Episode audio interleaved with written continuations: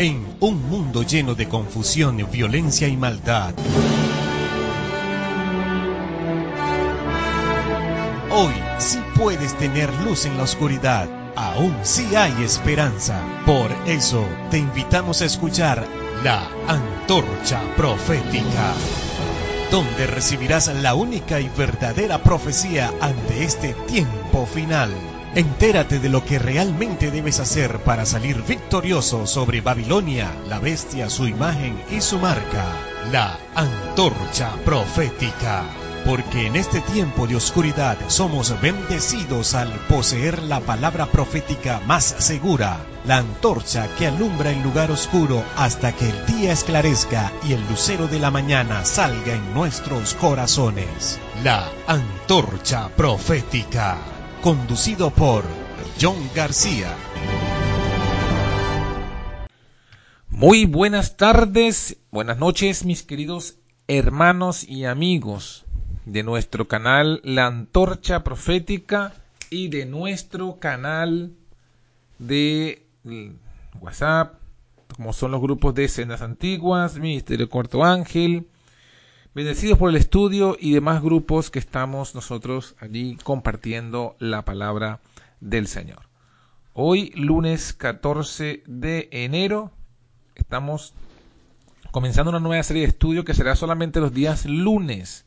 Lunes a esta misma hora y el título del estudio se llama 100 hechos bíblicos sobre la verdadera deidad donde vamos a poder estudiar y conocer la verdad bíblica acerca del único Dios verdadero.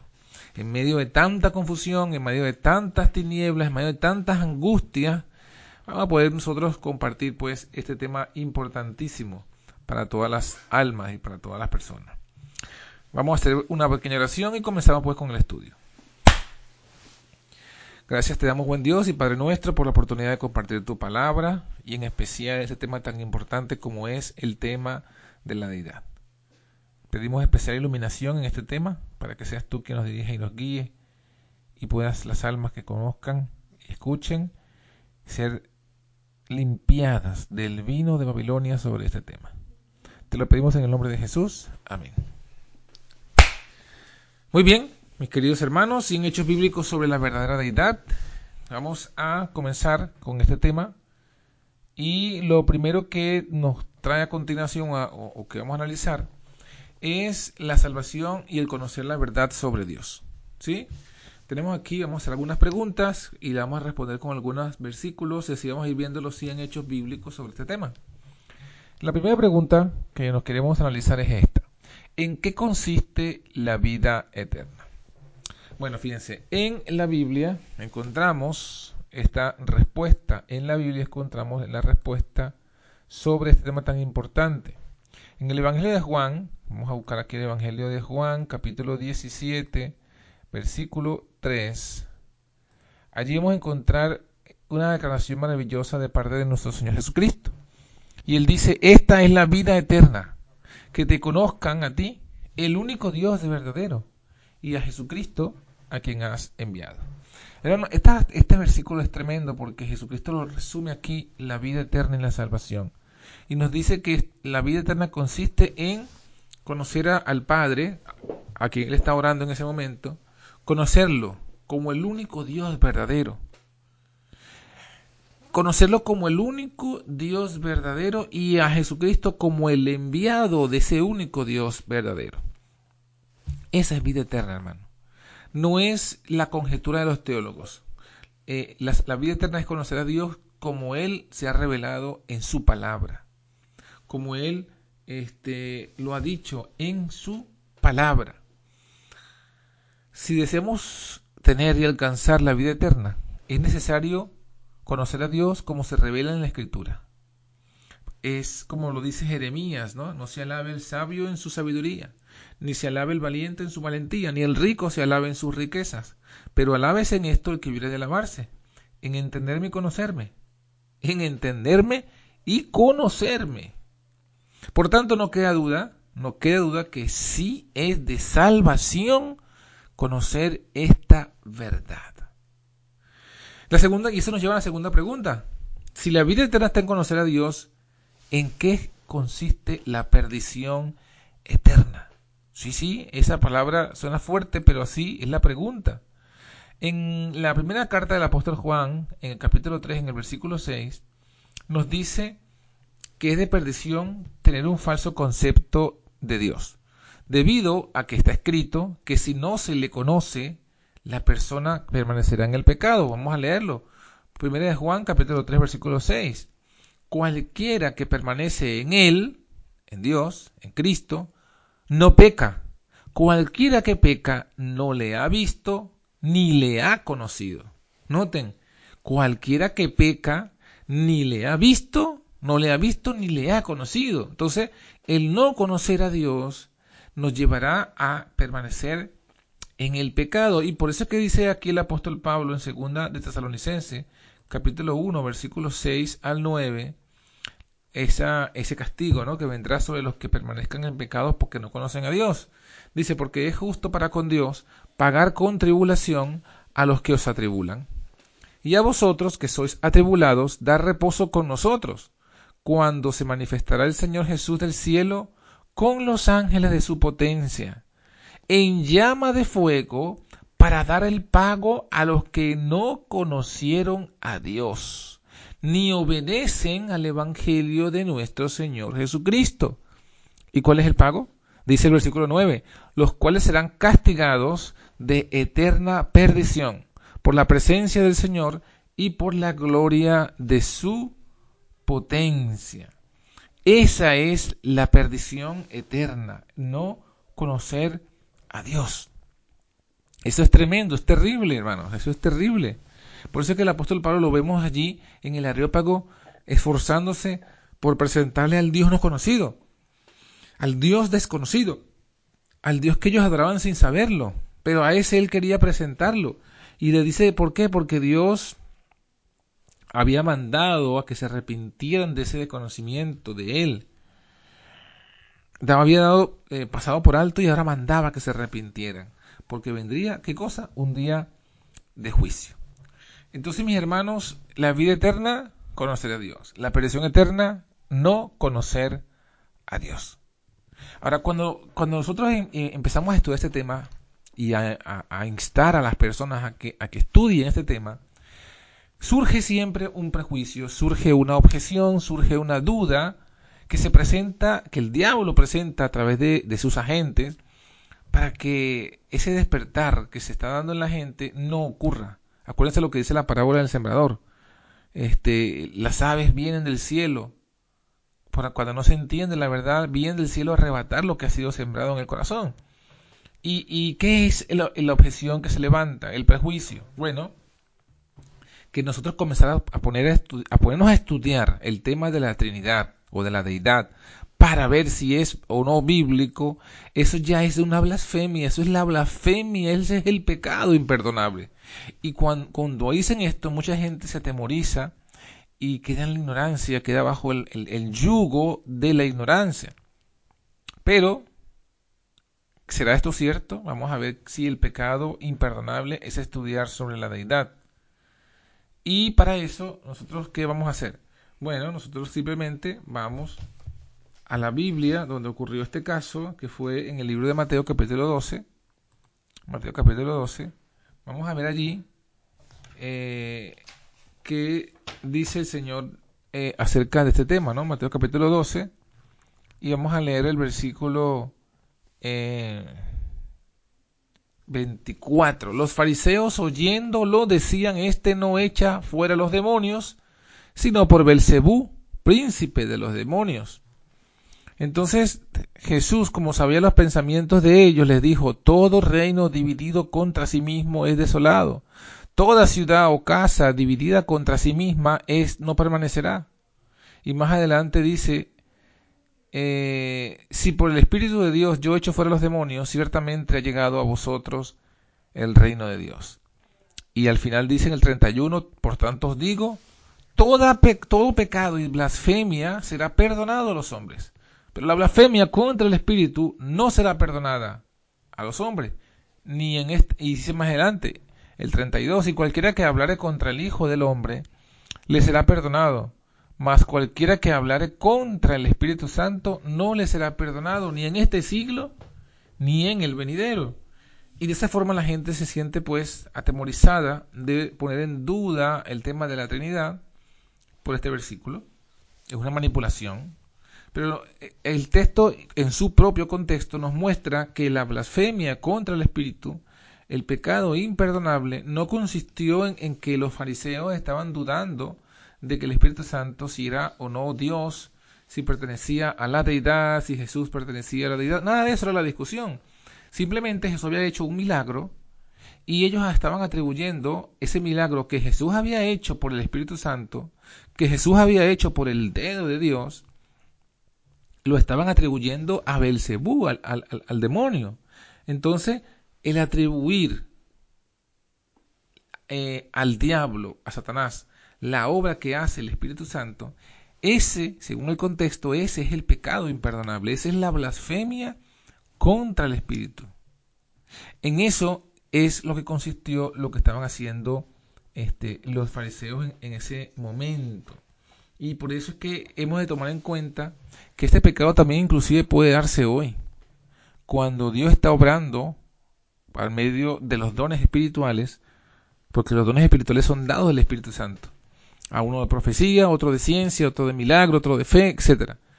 Si el atribuir los milagros hechos por el Espíritu Santo a través del ministerio de los ángeles, atribuírselo al diablo, era la blasfemia, de igual forma la obra que hace el Espíritu a través de los profetas, a través de los predicadores, a través de los maestros, atribuir toda esa obra al diablo, ese también es el pecado imperdonable, mis queridos hermanos. Ese es el pecado imperdonable, esa también es la blasfemia contra el Espíritu Santo. Y ese es el pecado que no tiene perdón ni en este siglo ni en el venidero. A veces nosotros compartimos versículos y palabras en otros grupos. Por ejemplo, hace poco compartí la invitación para este mismo estudio y me respondieron que John García era un sembrador, un sembrador de herejías. Y yo dije, ahora que lo pienso, que estudiamos este estudio, ahora que lo pienso, exactamente lo que decían de Cristo, ¿no? Y exactamente lo que hicieron para eh, eh, oponerse a su misión, a su obra. Mis queridos, eh, ese es el pecado imperdonable. Atribuir la obra que hace el Espíritu de Dios en uno, por medio de nosotros, que somos sus mensajeros, atribuírsela al diablo, ese es el pecado imperdonable. Ese es el pecado imperdonable y no el estudiar lo que dice la Biblia. Bien, tenemos el cuarto hecho bíblico. Hemos estudiado el primero, la vida eterna está en conocer a Dios. El segundo hecho bíblico, la perdición eterna está en desconocer a Dios. El tercer hecho bíblico es el pecado imperdonable, es eh, atribuir voluntariamente a Satanás la obra del Espíritu Santo. Y ahora vamos a ver el cuarto hecho bíblico. El cuarto hecho bíblico es, sienta las bases fundamentales de lo que estamos aquí eh, mencionando. En el libro de Lucas, el Evangelio de Lucas, capítulo 10, versículo 26, encontramos que el Señor dice así, eh, cuando le preguntan en el, 25, vamos a leer el 25 y el 26. Un doctor de la ley se levantó tentándole diciendo, Maestro, ¿haciendo qué cosa poseeré la vida eterna? Y él le dijo, ¿qué está escrito en la ley? ¿Cómo lees? Y él respondiendo dijo, amarás al Señor tu Dios de todo tu corazón, de toda tu alma, de todas tus fuerzas y de todo tu entendimiento, y a tu prójimo como a ti mismo. Y le dijo, bien has respondido, haz esto y vivirás. Vemos aquí que Jesús establece como que la regla de fe, la regla de lo que la gente debe creer, la regla de fe y de práctica, la regla, la regla de lo que la gente debe creer y la regla de lo que la gente debe practicar. Esa única regla es un escrito está. ¿Qué está escrito en la ley? Ese es lo que está en conformidad con la ley y el testimonio, como lo dice Isaías 8:20. Y como lo certifica el conflicto de los siglos, no podemos aceptar ningún precepto antes de cerciorarnos si los autoriza un categórico, así dice Jehová. Esa es nuestra única regla de fe y práctica. Única. No debemos basarnos en lo que nos parece lo que, lo que sentimos, lo que nos diga el corazón o la impresión espiritual que podamos tener en algún momento, ni tampoco debemos ser nuestra guía, ni nuestra regla de fe y práctica, eh, la tradición, ni el manual de iglesia es nuestra regla de fe y práctica, ni, el, ni lo que diga la posición oficial de la iglesia, ni la opinión de los sabios, ni las deducciones de la ciencia, ni los credos de las diversas iglesias, ni las decisiones de los concilios, ni lo que diga el Congreso de la Asociación General, ni la opinión de los padres de la Iglesia, ni la opinión de las enciclopedias católicas, ni la opinión de los curas, ni la opinión de los pastores de la protestantes, ninguno de estas debemos ser tomado en cuenta eh, eh, ni, a favor ni en contra de cualquier punto de fe religiosa. Antes de aceptarlo debemos cerciorarnos que los autoriza un categórico así dice Jehová. Esa es nuestra única regla de fe, de lo que debemos creer, y regla de práctica de lo que debemos hacer en nuestra iglesia, en nuestra vida cotidiana, nuestra única regla. Y, mis queridos, eh, cuando entendemos esto, quiere decir que nosotros vamos a hacer este estudio que comenzamos hoy lunes, vamos a hacerlo basados en un escrito está.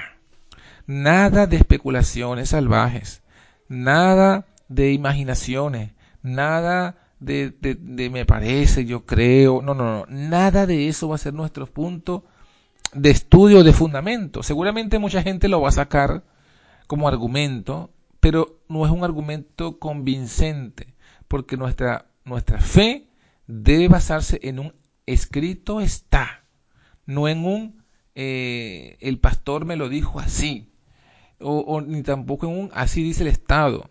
Así dice la iglesia, así dice la conferencia general, así dice el manual, así dice las 28 doctrinas, así dice mi pastor. No, no, no, no, así dice Jehová. Esa es la única regla de fe y práctica. Única, hermano, y ojalá, ojalá que, que, que, eh, lleguemos a aceptar esto. Que nuestra única regla es la Biblia. Y sola, la Biblia sola, sin comentarios, sin eh, sin cortapisa, nada. La Biblia sola. Y en, en este estudio de la deidad vamos a guiarnos por la Biblia sola, solamente la Biblia. Vamos al hecho número 5. Es importante llamar a Dios o invocarlo como Él quiere. Vamos a ir al libro de Joel. El libro de Joel, en el capítulo 2, eh, versículo 32, miren lo que vamos a encontrarnos aquí, algo contundente, hermanos. Un escrito está contundente. ¿Será que cualquiera que invocar el nombre de Jehová será salvo? Porque en el monte de Sión y en Jerusalén habrá salvación, como Jehová ha dicho, y entre los que quedaren, a los que Jehová habrá llamado. Entonces, ¿será que es de salvación invocar el nombre de Jehová? Pues aquí lo dice, cualquiera que invocar el nombre de Jehová será salvo.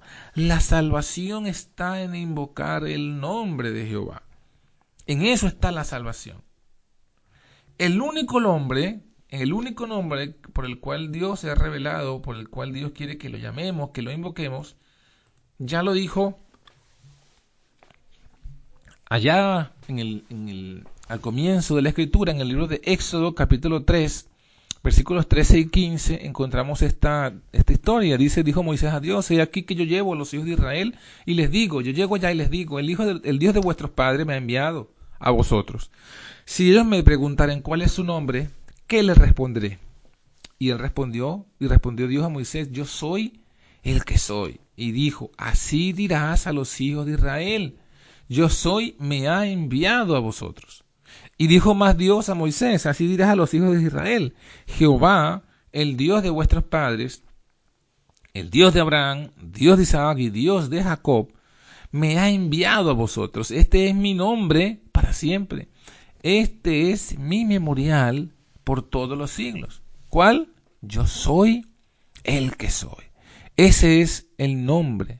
Ese de allí, de esa frase, yo soy el que soy, proviene Jehová, la palabra Jehová, que es el nombre de Dios, que encontramos en Éxodo capítulo 20, versículo 7. Cuando dice, no tomarás el nombre de Jehová tu Dios en vano, porque no dará por inocente Jehová al que tomare su nombre en vano. ¿Se dan cuenta? Es un mandamiento además. Es un mandamiento eh, tomar el nombre de Jehová, Dios, no por vanidad, no por, no por algo inútil, sino como algo que es válido, verdadero. Eh, ese sería el hecho bíblico número 5.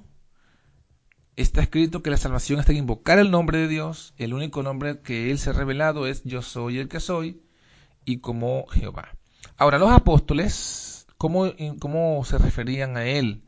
En el libro de Hechos de los Apóstoles, en el libro de Hechos de los Apóstoles, en el capítulo 17 y el verso 29, encontramos esto. Hablando los apóstoles cómo se referían a Dios. Siendo pues linaje de Dios, no hemos de estimar la divinidad ser semejante a oro, plata o piedra preciosa, escultura de artificio o de imaginación de hombres. Entonces aquí vemos al apóstol Pablo que se refiere a Dios como la divinidad. La divinidad. Y eh, en el libro de Colosenses, Colosenses capítulo 2, versículo 9, el mismo apóstol Pablo nos dice otra, otra, otro, otro sinónimo. Dice, porque en él habita toda la plenitud de la deidad corporalmente. Entonces la otra frase que se usa es deidad. Deidad en Colosenses, divinidad en hechos. Ese es, el, ese es como los apóstoles llamaban pues allí a la deidad. Ahora bien, ¿saben qué? Nunca encontramos una mención a Dios como en la Biblia, como llamándolo Trinidad, o llamándolo Dios Trino, o Dios Triuno, o Trina Deidad. Todas estas invocaciones o estas frases que se invocan no están escritas, no están escritas en la Biblia. Dios se desagrada, dice el libro de Oseas, vamos a leerlo, el libro de Oseas, capítulo 2, eh, versículo 16, nos dice, será que en aquel tiempo, dice Jehová, me llamarán marido mío, y nunca más me llamarás Baali.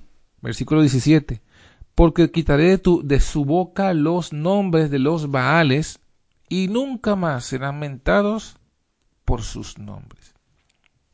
Noten aquí que el Señor claramente presenta eh, la molestia de llamarlo a él por otro nombre que no le pertenece, por el otro nombre sobre el cual él no ha revelado, porque el, nombre, mis hermanos, el nombre eh, transmite el, eh, el, contenido, es decir, eh, cuando se sabe el nombre de un niño, ya se sabe el carácter de su vida.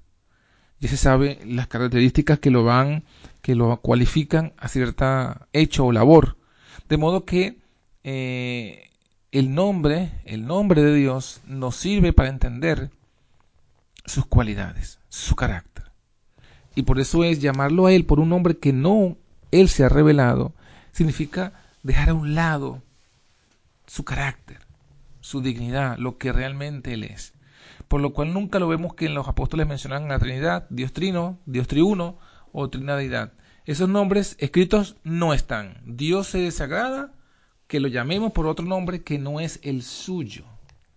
Eso está claramente especificado aquí en estos textos. Ahora bien, y vemos con, la, con la, los últimos hechos que vamos a ver por el día de hoy. Vamos hoy vamos a llegar hasta el hecho número 10. Eh, no, perdón, hasta el hecho número 7. Eh, hasta el que viene a continuación. Hemos visto el 6. Ahora el 7 dice cómo lo llamó el anticristo. Cómo el anticristo ha tomado esto para atacar esta gran verdad. Miren, vamos a ir a... Eh, vamos a ir a la Biblia, por supuesto, como, como hemos venido haciendo. Vamos a ir a la Biblia, vamos a leer eh, de Juan, capítulo 2, versículo 22. ¿quién es el mentiroso sino el que niega que Jesús es el Cristo? Este tal es anticristo que niega al Padre y niega al Hijo. Cualquiera que niega al Hijo tampoco tiene al Padre, y cualquiera que confiese al Hijo tiene también al Padre. Es decir, el anticristo se opondría a esta gran y hermosa verdad de Dios como Padre y de nuestro Señor Jesucristo como el Hijo unigénito de Dios Padre. Eso es el espíritu del anticristo, el que está eh, tratando de establecer este engaño en las mentes de las personas, porque de esa forma los vamos a mantener en el pecado. El que no conoce a Dios sigue pecando. Entonces, mientras nosotros nos conozcamos a Dios, como es nuestro privilegio conocerle, en lugar de, en lugar de que nuestra vida sea un, un continuo obediencia, se mantiene en altibajo, se mantiene en engaños. ¿Por qué? Porque nosotros no hemos conocido el nombre de Dios. No tenemos al Padre, ni tenemos al Hijo, sino que tenemos el Espíritu del Anticristo. Bueno, mis hermanos, hemos visto siete, hechos, siete hechos bíblicos sobre eh, la deidad y eh, esperemos pues que este, este tema de apertura ya nos vaya abriendo el entendimiento de que hay muchas cosas que estamos haciendo con referencia a Dios en cuanto a cómo invocarlo, cómo llamarlo, en cuanto a su, a su nombre, en cuanto a, a lo que es vida eterna, lo que es perdición eterna, Todas estas cosas ya las hemos estudiado hoy y eh, vamos a dejar el estudio hasta aquí para darle paso a las preguntas y respuestas.